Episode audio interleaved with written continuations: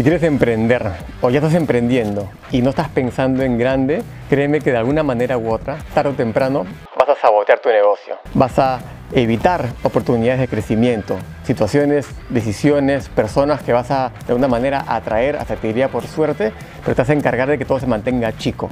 ¿Por qué? Porque hay una programación que ya estás teniendo con respecto a la abundancia, a la prosperidad y a lo que tú sientes que te mereces como persona. Y eso hace de que rechaces todas las oportunidades que te hagan crecer y te hagan elevarte a una identidad que tú has asumido que no es para ti, que es probablemente la de la abundancia, la riqueza, etc. Entonces voy a ayudar un poco a ver cómo puedes hacer para poder pensar en grande y permitirte todas, todas las libertades y placeres bueno, por supuesto, que la vida tiene preparados para ti, pero tú te tienes que salir de tu propio camino.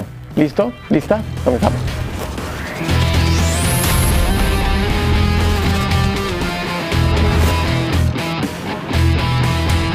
Mira, hay una frase que dicen eh, en inglés, fake it till you make it.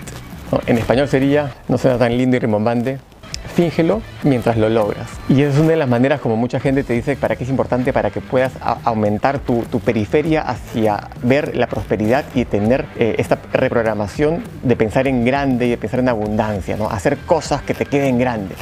Me funcionó eso. O sea, quiero arrancar el video de frente con eso. A mí no me funcionó. Yo me endeudé para comprarme un BMW en el 2008, una catástrofe. Me fui a viajes con amigos que no podía pagar porque ya quería sentir cómo me iba. Lo que primero hay que ser para luego hacer catástrofe, a mí no me funcionó. ¿Qué es lo que me funcionó a mí? Como algo muy práctico, empecé a vincularme con personas que vivían en abundancia, de todo tipo, eh, material, eh, temas de, amor, eh, las situaciones en las que se ponían ellos, las decisiones que tomaban, las experiencias que tenían, etc. Era, trataba de yo de alguna manera estar cerca a esas personas. De una, como me, autoinvitaba a almuerzos o, pedía un almuerzo, yo le invitaba a almorzar a la persona para que me comentara cómo era un día de, él o de ella. Y particularmente acordé de una persona, entonces decía cómo era tu día, eh, qué decisiones estás tomando, cuánto has invertido tenía que familiarizarme con los conceptos de cosas que sean grandes. Y gracias a Dios encontré esas personas y te recomiendo que tú también las encuentres. Y créeme que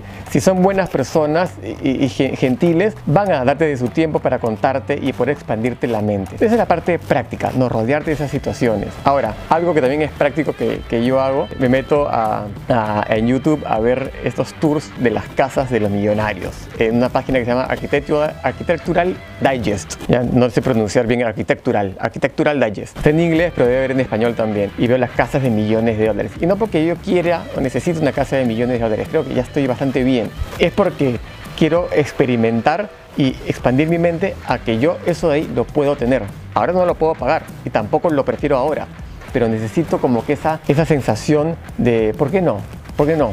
O sea, es como que destrabar ciertos patrones de, niveles de ceros que mi, mente puede aterrizar. Me dejo entender, quiero expandirme. Por más de que teniendo el dinero lo compre o no lo compre, es solamente una, una, experiencia de expansión aritmética en el cerebro. ¿ya? Eso también te puede ayudar. Y sin pensar, sin entender, identificar el patrón de bueno, yo también veo esas cosas, Eric, porque soñar es gratis y veo ¿no? la, vida de los yates y los famosos y millonarios. Pero yo no lo veo así. Yo lo, veo, yo lo veo, veo como, obvio eso me va a pasar a mí, si yo quisiera. Que yo después, con esa cantidad de plata, decida invertir en una mina en vez de un yate, es una cosa mía.